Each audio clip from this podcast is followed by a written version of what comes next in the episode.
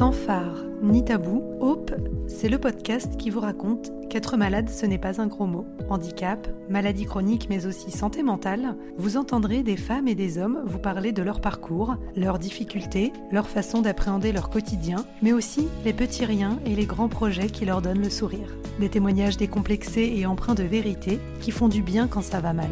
Bienvenue dans Hope, le podcast de Medicite.fr qui retrace le parcours peu ordinaire de patients extraordinaires.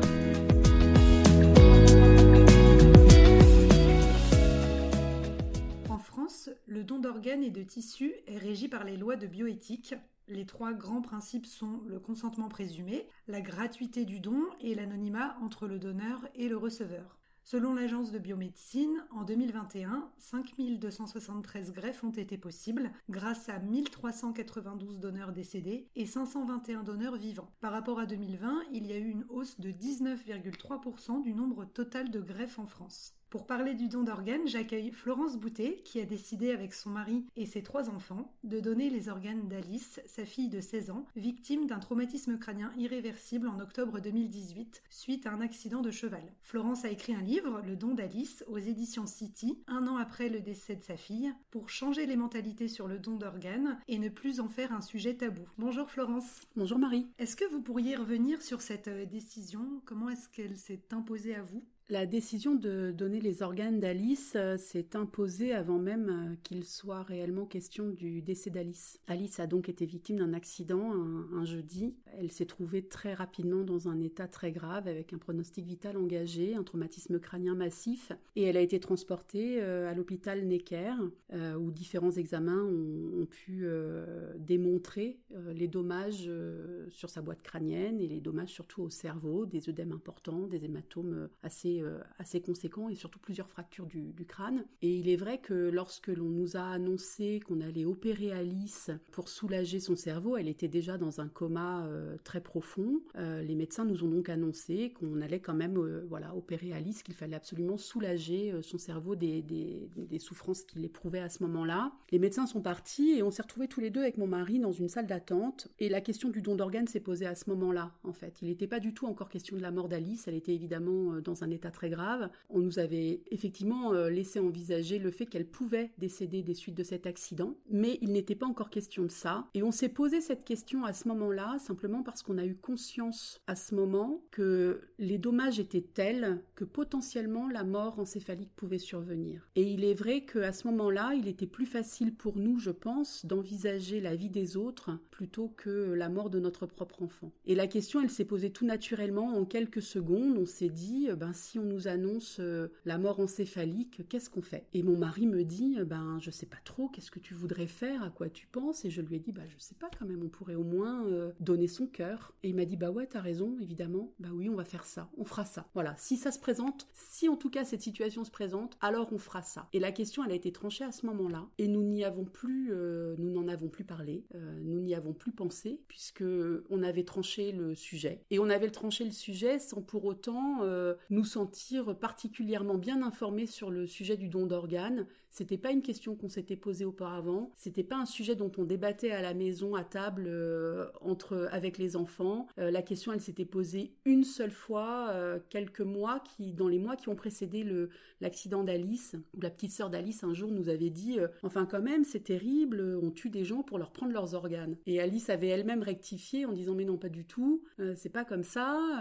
ces gens sont décédés leurs organes sont encore en bon état et leurs organes peuvent vivre et peuvent sauver quelqu'un d'une maladie. Et voilà, et la, discussion s'était passée comme ça à table au cours d'un déjeuner. Probablement que la petite sœur d'Alice avait à ce moment-là euh, entendu un reportage et mal compris ce dont il était question. Et puis la question était venue euh, comme ça, comme savent très bien le faire les enfants, très spontanément au milieu d'un déjeuner. Euh. Et à ce moment-là, dans, ce déjeuner, au cours de ce déjeuner-là, c'est vrai que les enfants ne nous ont pas posé la question. Elles ne nous ont pas dit et vous alors du coup qu'est-ce que vous en pensez, qu'est-ce que vous feriez? Et si c'était moi, et si c'était vous? Et comme les enfants n'ont pas posé la question, on n'a pas répondu à la question qui ne se posait pas. Donc finalement, on n'a pas ouvert la porte à la discussion sur, bon alors voilà, nous on est plutôt favorable euh, au don d'organes, la question ne s'était pas posée, et donc on ne se l'est pas posée non plus. Et il est vrai que ce soir-là, euh, dans cette salle d'attente, on n'était que tous les deux, ben, la question s'est posée simplement parce qu'on a senti l'urgence de la situation, et qu'on s'est dit aussi alors peut-être de manière inconsciente, mais on s'est dit aussi que si on ne se posait pas la question à ce moment-là, alors qu'on était encore à peu près en état d'y réfléchir, si le pire devait survenir, on ne serait plus en état de se poser cette question. Et la question, elle a été tranchée comme ça en allez, deux minutes euh, en attendant qu'Alice remonte du bloc. Comment euh, s'est déroulée euh, la suite des événements et, ce don d'organes qui a, qui a, suivi? Alors, dans, par la suite, donc il y a eu un temps d'attente. Donc, Alice a survécu quelques jours à cet accident. elle est restée évidemment dans un coma très profond. Au bout de plusieurs jours, on nous a annoncé que le coma était irréversible. Et c'est dans la discussion avec le, responsable, le, le médecin réanimateur, le, chef de service de réanimation euh, de Necker, euh, c'est lui qui nous a annoncé que Alice ne se réveillerait pas. Voilà, elle était, elle était dans, elle était dans un coma irréversible, dans un état euh, végétatif. Et donc tout de suite, on lui a dit bon bah nous, alors évidemment, on était étouffés de chagrin. Hein. c'est évident que quand on vous annonce ça, voilà, vous, vous faites d'un coup le, deuil de votre enfant. Vous savez que de toute façon, c'est terminé. Vous ne le reverrez pas vivant. Vous n'entendrez plus le son de sa voix et voilà. Enfin vivant. Elle était vivante, mais je ne la reverrai pas en vie, joyeuse, euh, pleine d'énergie, etc., comme je l'avais laissée euh, le matin de son accident. Et c'est vrai que tout de suite, on lui a dit, nous, ce qu'on veut, c'est faire un don d'organes. Encore une fois, on s'est raccroché à cette béquille-là. On avait pris cette décision, donc on s'y accrochait, et lui nous a dit, ben oui, mais d'accord, mais pour le moment, il n'en est pas question, puisque pour le moment, elle n'est pas décédée. Pour procéder au don d'organes, il faut qu'il y ait mort encéphalique, et c'était pas le cas. Elle était juste végétative. Et il nous a dit, mais en tout cas, c'est bien que vous le disiez maintenant, parce que euh, ça va nous permettre de pouvoir envisager la suite si toutefois la mort encéphalique survient dans les, heures ou dans les jours qui viennent. Le fait est que lorsque nous sommes arrivés le lendemain à l'hôpital, on s'est rendu compte qu'il se passait quand même beaucoup de choses, qu'il y avait quand même beaucoup d'agitation dans la chambre d'Alice. Et en fait, la coordination du don d'organes avait été prévenue très tôt le matin que les signes de mort encéphalique euh, apparaissaient. Alors la mort encéphalique, c'est un processus assez étonnant puisque c'est la mort du cerveau et on l'appelle aussi la mort à cœur battant puisque comme le patient est réanimé, son cœur bat de fait. Il reçoit de l'oxygène donc tous les organes sont vivants, le cœur bat. Mais le cerveau, lui, est mort, il n'y a plus d'activité électrique euh, cérébrale, il n'y a plus d'oxygénation du cerveau, et donc, euh, donc le cerveau est mort, et le patient est déclaré décédé à ce moment-là. La mort encéphalique, il faut plusieurs examens pour la prouver, des examens qui prennent une douzaine d'heures, puisqu'il faut plusieurs électroencéphalogrammes à plusieurs heures d'intervalle, interprétés par différents médecins, pour certifier, alors au-delà des signes cliniques hein, que les médecins observent, mais pour certifier qu'effectivement le patient est bien décédé. Néanmoins, puisque nous avions, nous, évoqué euh, notre souhait de procéder à un don d'organes, la coordination des dons d'organes de l'hôpital Necker a été prévenue, si bien que des examens ont pu être euh, réalisés sur les organes d'Alice pour euh, bah, s'assurer que, tous les, que tous les organes fonctionnent, pouvoir faire aussi des examens biologiques, etc. Et puis tous ces éléments-là sont saisis dans une base de données qui permettent de mettre en relation les organes du donneur avec les potentiels receveurs qui attendent euh, des organes. Et donc les organes vont être proposés à des, à des services hospitaliers euh, euh, dans lesquels des patients attendent un organe avec une correspondance maximum à la fois en termes de biologie et aussi, et aussi de correspondance physiologique. Parce qu'évidemment Alice était un petit gabarit, elle avait 16 ans, c'était une, une, jeune fille assez menue et que ses organes n'auraient pas pu, ne pourraient pas convenir un homme très grand, très fort, qui aurait besoin d'un gros cœur pour faire tourner sa machine. Et donc tous ces éléments-là sont saisis dans, dans cette base de données qui s'appelle la base de données cristal, euh, dans lequel euh, le donneur et le receveur sont identifiés par un numéro, jamais par leur identité pour préserver leur anonymat. Et donc on nous a expliqué à ce moment-là, donc ce matin-là, que donc voilà les signes de mort encéphalique étaient survenus, qu'on allait mettre une douzaine d'heures à, délivrer le certificat de décès, que le prélèvement n'aurait lieu qu'à l'issue euh, de ce processus, c'est-à-dire qu'une fois que le certificat de décès est transmis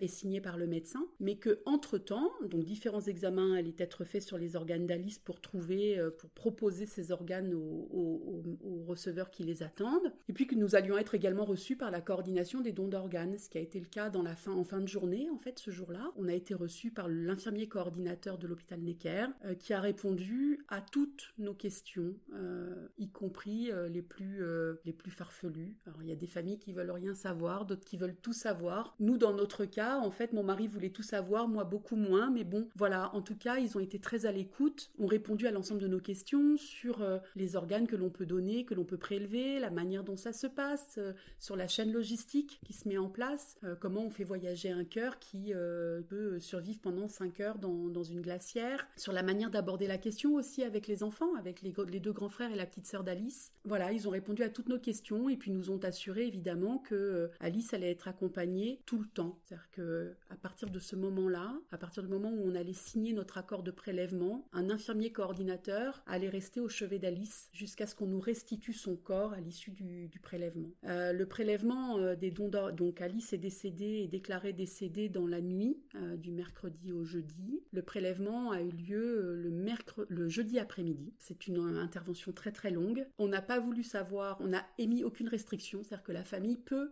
donner des restrictions, peut dire bah, je donne tout sauf le cœur justement ou sauf voilà les rétines. Alors il faut savoir qu'Alice était mineure et que dans le cas des mineurs on ne prélève pas les tissus, les rétines étant la cornée pardon étant un tissu. Donc pour nous la question de la cornée ne s'est pas posée, mais c'est une question qui peut se poser. Beaucoup de familles ne veulent pas donner les cornées de leurs défunts parce que c'est voilà c'est le miroir de l'âme paraît-il. D'autres veulent pas donner le cœur, etc. Enfin voilà chacun chacun fait avec ce dont il est capable en fait dans ce moment qui est quand même un moment assez terrible. Nous n'avons pas émis de, restrictions, mais nous n'avons pas voulu savoir non plus tout de suite euh, ce qui serait prélevé. Euh, sur le coup, ça ne, voilà, on voulait pas le savoir. L'intervention est longue parce que chaque équipe de transplantation vient elle-même prélever le greffon euh, sur la personne défunte pour préparer son intervention à suivre. C'est-à-dire que c'est chaque médecin, chaque chirurgien a sa technique chirurgicale et voilà, chacun sait comment il veut que le greffon soit prélevé pour pouvoir garantir les chances de succès de la transplantation qui va suivre dans les heures qui vont venir en fait. Ce qui implique une coordination euh, colossale parce que pour le coup nous l'avons su après, mais six organes ont été prélevés sur Alice, donc six organes avaient trouvé un receveur, puisqu'on ne prélève pas ce qui n'a pas trouvé receveur, et donc ça veut dire que six équipes chirurgicales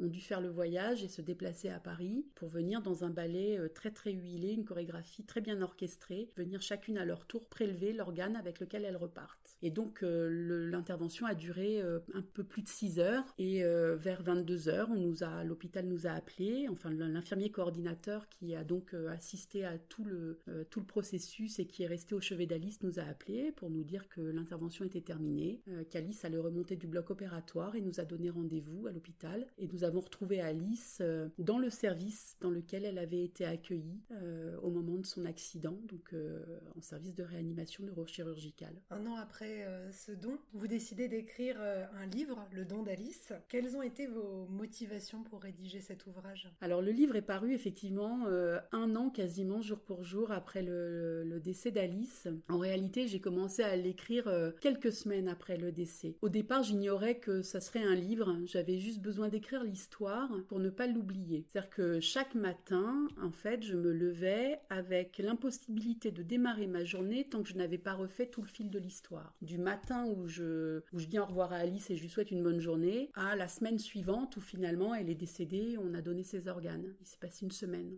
Et ça devenait euh, hyper contraignant. C'est-à-dire que il y avait des matins où j'étais un peu plus en forme que d'autres, ça me prenait un quart d'heure, et puis les matins où j'avais un peu plus de mal euh, à l'allumage, ça me prenait deux heures et demie, quoi. Et donc c'était compliqué. Et donc je me suis dit, puisque écrire est mon métier, euh, je suis rédactrice euh, dans ma vie, je me suis dit, bah je vais écrire comme ça.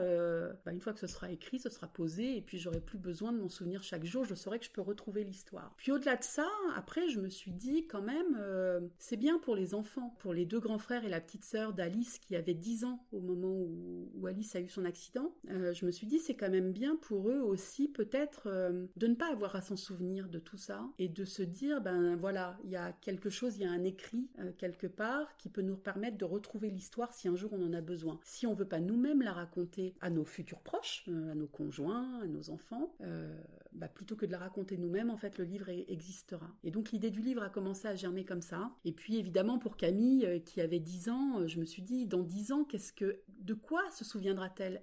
Est-ce que sa mémoire lui fera pas défaut? Est-ce que et puis est-ce que ma mémoire à moi dans dix ans me fera pas défaut aussi? Euh, parce que bah je vieillis comme chacun, et puis euh, bah, d'autres histoires et d'autres souvenirs s'empilent, et, et puis finalement, est-ce qu'on n'a pas envie à un moment donné de se souvenir que du, meilleur, même si je sais que cette histoire est inoubliable et que j'ai pas du tout envie de l'oublier, hein, pour le coup, mais en tout cas, voilà, le, fait d'écrire m'a permis de, de me rassurer quant au fait que du coup, ma mémoire à ce moment-là était intacte et que les faits allaient être racontés de manière euh, linéaire, intacte et chronologique et que je pourrais les retrouver. Et puis j'en ai, parlé à un ami, euh, Frédéric Veil, qui est journaliste, qui avait déjà écrit des tas de bouquins, et puis lui m'a dit mais il faut absolument publier cette histoire parce que tu, tu n'as pas conscience du fait que ce que tu as vécu c'est quelque chose d'exceptionnel, d'extra entre guillemets ordinaire, et que ça peut servir à des tas d'autres personnes qui ont très très peur du don d'organes, et puisque toi tu as franchi le cap, eh bien partage ton expérience avec ceux qui n'oseraient pas le franchir. Et le, et le don d'Alice est né comme ça. Et effectivement, je suis ravie que l'histoire ait été publiée parce que au fil des témoignages, au fil des rencontres que je peux euh, avoir avec euh, soit des donneurs, soit des receveurs, soit des familles qui s'interrogent,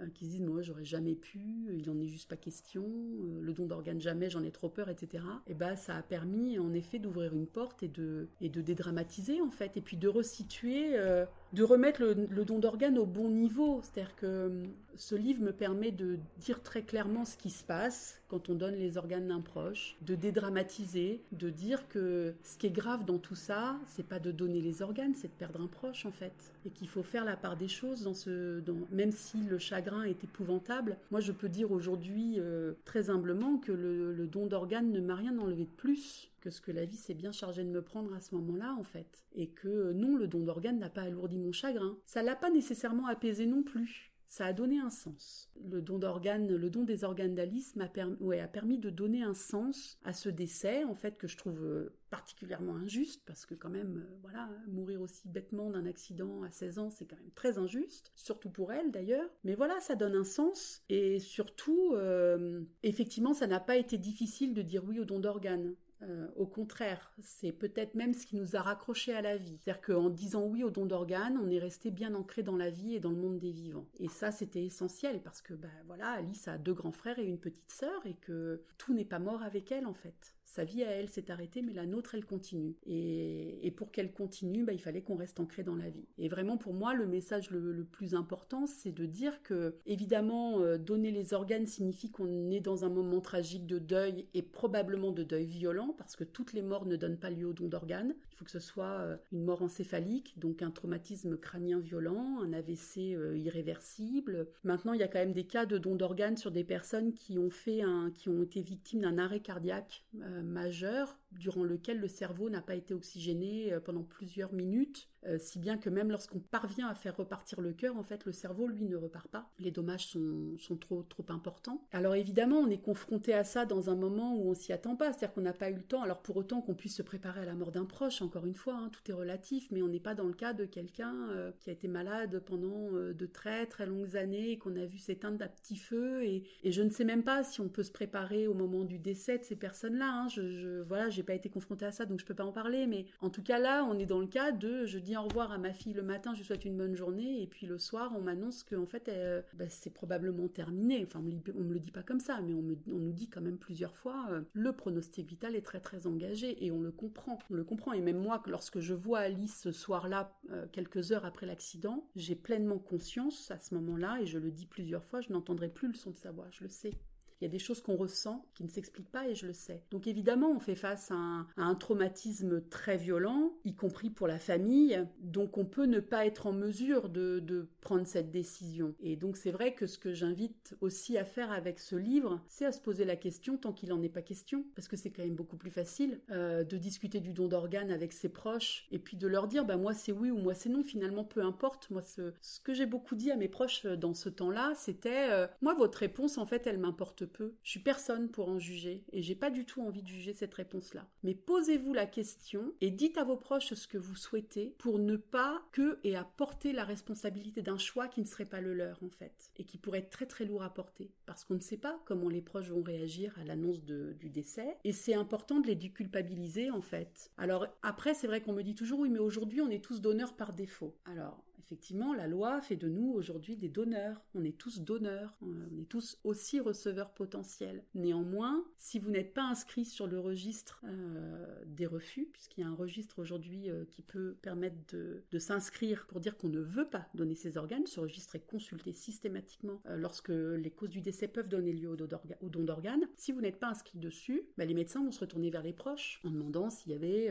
des directives anticipées rédigées ou si le proche a fait part à un moment donné d'un souhait, d'un choix, est-ce qu'il a dit qu'il était pour ou contre le don d'organes, etc. Donc au final, c'est quand même les proches qui vont devoir dire ah bah oui, je sais, il m'avait dit oui ou il m'avait dit non. Voilà, moi je me dis euh, bah, le dire permet en tout cas euh, de faire de vos proches le relais de votre décision et non d'en faire euh, les décideurs eux-mêmes. C'est quand même beaucoup plus sympa et c'est quand même beaucoup plus simple. Même si cette question pour les mineurs ne se pose pas, puisque pour les mineurs, on demande l'avis des deux parents et il faut que les deux parents soient d'accord et signent l'acte de prélèvement, voilà l'accord de prélèvement. Donc voilà, ce livre pour moi permet d'ouvrir la discussion. En tout cas, c'est un peu comme ça que je le. Au-delà du fait qu'aujourd'hui chez moi, il est posé sur l'étagère et m'a permis de ne plus avoir à, ressasser l'histoire tous les matins. J'ai à cœur qu'il puisse ouvrir la discussion chez les autres et puis rassurer, rassurer sur le fait que non, on profane pas le corps, non, on prélève pas ce qui n'est pas donné, euh, ce qui n'est pas transplanté n'est pas prélevé et que euh, bah, quand j'ai récupéré mon enfant, elle était intacte. Voilà, je, rien ne se voyait, elle n'avait pas changé, euh, elle était aussi belle que lorsque je l'avais laissée le matin. On ne l'a pas abîmée. Voilà, cette intervention est réalisée dans les règles de l'art par des chirurgiens professionnels, dont c'est le métier, qui opèrent aussi des vivants d'ailleurs, puisqu'ils vont euh, transplanter ensuite quelqu'un qui va reprendre vie. Donc euh, voilà, si ça permet de, rassurer, tant mieux. Voilà, l'idée étant de faire un petit peu bouger les choses pour que le nombre de donneurs augmente. Oui, vous, parliez du déroulement du don justement pour peut-être combattre certaines idées reçues. Est-ce qu'il y a d'autres idées reçues auxquelles vous avez dû faire face ou répondre? Alors oui, il y a encore quand même, j'observe, et en tout cas je l'entends encore beaucoup. Euh, on me pose souvent la question, mais vous n'avez pas eu peur euh, de la marchandisation euh, des organes de votre fille? Alors non, à aucun moment, je n'en ai eu peur. D'abord parce que la première chose que l'on nous dit dans cette réunion avec la coordination des dons d'organes, on nous rappelle les principes fondateurs du don d'organes, hein, que sont euh, la gratuité, l'anonymat et le consentement présumé. Je crois qu'il y a encore un amalgame, malheureusement, entre don d'organes et don du corps à la science, qui sont deux démarches radicalement différentes et qui n'ont rien à voir. Hein. L'une, l'une a pour, enfin la première, en tout cas, le don d'organes a pour but euh,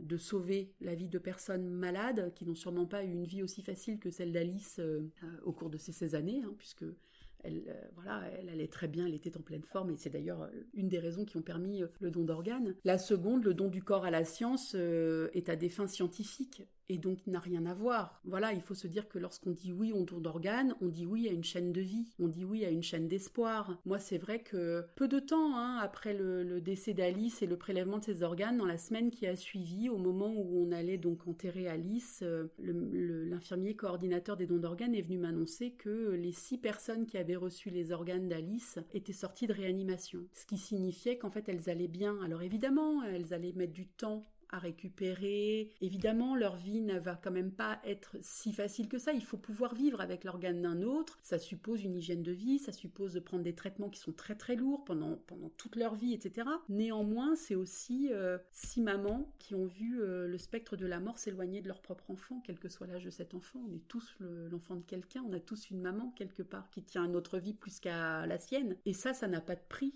en fait. Donc oui, bah, cette idée reçue, euh, évidemment, je la combats. Enfin voilà, euh, encore une fois, euh, dire oui au don d'organes, c'est pas difficile. Ce qui est difficile, c'est la mort du proche. Mais la mort du proche, de toute façon, elle est survenue. Elle est inéluctable. Que l'on donne ou non les organes ne fera pas revenir la personne qui est décédée. Voilà, c'est très clair. Enfin, alors on me dit, oh là là, mais c'est trash quand tu le dis comme ça. Bah ouais, mais c'est trash, mais à un moment donné, je pense qu'il faut dire les choses et appeler un chat un chat. Voilà, la mort, elle est survenue. Le proche ne reviendra pas. Moi, j'aurais été finalement, et avec mon mari, on s'est même, se l'est dit à ce moment-là, ça aurait été très pénible pour nous d'enterrer Alice avec ses organes en sachant que demain, l'un de nous peut avoir besoin d'un organe. On s'est dit, euh, il vaut mieux dire oui au don d'organes et qu'au final, on nous dise, bon bah finalement, c'est pas possible parce qu'à l'aune des examens qu'on réalise, on se rend compte qu'il y a une pathologie ou une incompatibilité ou un truc qui fait que bah non, plutôt que dire non et ne jamais savoir que d'autres auraient pu mieux vivre, voire survivre. Parce que finalement, au bout du compte, ces personnes qui attendent un organe, ce qui les attend, c'est quand même la mort. Voilà. Quand on en est au point d'attendre un organe, c'est qu'on est en danger de mort imminente, quoi. Faut pas se mentir, faut en avoir conscience. Donc cette idée-là, ouais, bien sûr, je la combats. Euh, beaucoup aussi me disent, oui, mais bon, il y a des religions euh, qui sont contre le don d'organes. Non,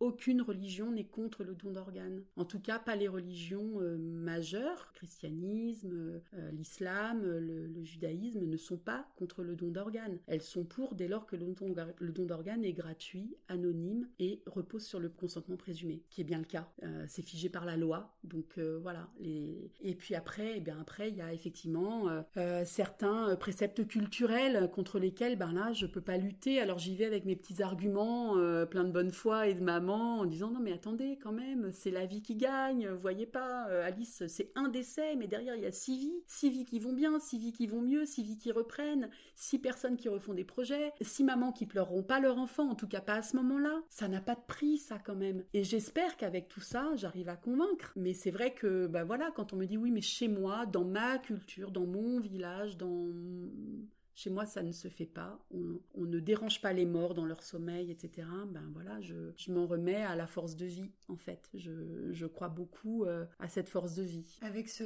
le recul que vous avez maintenant, euh, comment est-ce que vous définiriez le don d'organes? Pour moi, le don d'organes est une chaîne de vie, une chaîne d'espoir, et c'est une chaîne indispensable. Je me dis qu'à tout moment, euh, n'importe qui d'entre nous peut avoir besoin d'un organe. On ne sait pas de quoi demain est fait. On peut tomber subitement malade. Le don d'organes sauve des vies avant tout. Alors évidemment pour les donneurs euh, c'est compliqué parce qu'ils savent que pour les receveurs pardon c'est compliqué puisqu'ils savent que leur survie est forcément liée au décès de quelqu'un. Et en même temps moi ce que je leur dis parce que j'en rencontre beaucoup je leur dis mais vous n'avez pas demandé à ce que ces personnes mortes meurent en fait vous n'êtes pas responsable de la mort euh, de ces personnes là mais c'est parce qu'elles sont décédées que vous pouvez euh, revivre. Voilà, il faut, à mon avis, c'est comme ça qu'il faut le voir. Alors après, c'est vu de ma fenêtre et j'ai pas la vérité absolue. Hein. Je, voilà, faut rester humble et modeste. Donc c'est très philosophique tout ça. Néanmoins, moi je me dis, euh, oui, c'est un cadeau, c'est un cadeau sans retour. Le merci, il est universel. C'est-à-dire que c'est vrai que quand on offre un cadeau à quelqu'un, bah, on n'attend rien et en même temps, quand on nous dit merci, on est très heureux. Moi, j'attends pas de merci. Le plus beau merci que je peux recevoir, euh,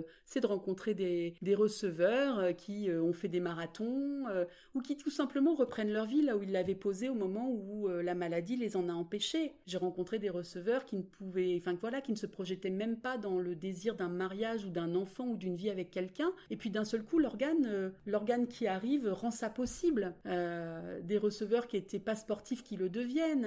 et ben voilà, c'est ça le, le plus beau merci, c'est de dire que la vie, non seulement elle a repris pour eux, mais elle a repris au centuple ils ont une force, une, envie euh, de manger cette vie, de la, de la, voilà, de la vivre pleinement, euh, qui me fait un bien fou. Parce que de toute façon, bah pour la vie d'Alice, tout a été fait. C'est-à-dire que tout ce qui pouvait être fait pour lui sauver la vie l'a été. Euh, les dommages étaient trop importants. Sa vie à elle s'est arrêtée. C'est merveilleux que la vie d'autres, de six autres, puisse continuer. Il est probable que sans le décès d'Alice, bah des fois, je, me dis, ben sans le décès d'Alice, ces six autres seraient peut-être morts aussi. Donc le don d'organes, pour moi, reste la plus belle chaîne de vie et la plus belle chaîne d'espoir, c'est de se dire que même quand on tombe malade, eh ben, il y a un truc qui est encore possible, quoi quand même une petite lumière qui brille quelque part et qui dit que tout n'est pas complètement terminé et que peut-être que, euh, ben malheureusement, à la faveur du décès de quelqu'un, la vie va pouvoir continuer pour un autre. Ça n'a pas de prix. Sincèrement, ça n'a pas de prix pour moi. Qu'est-ce que vous aimeriez dire aux, personnes encore hésitantes, euh, si tant est qu'elles puissent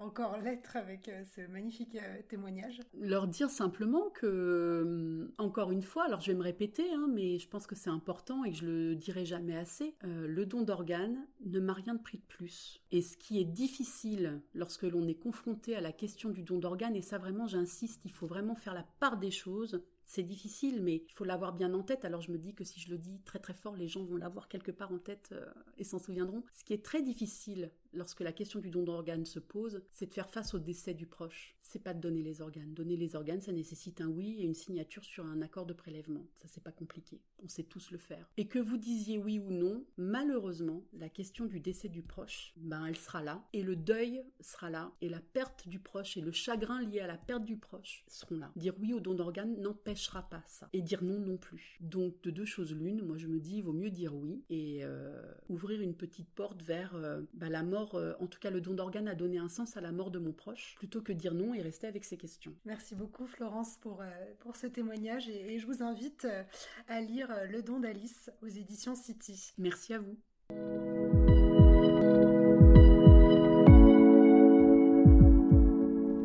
Merci à tous pour votre écoute et à bientôt pour un nouvel épisode de Hope, le podcast qui retrace le parcours peu ordinaire de patients extraordinaires.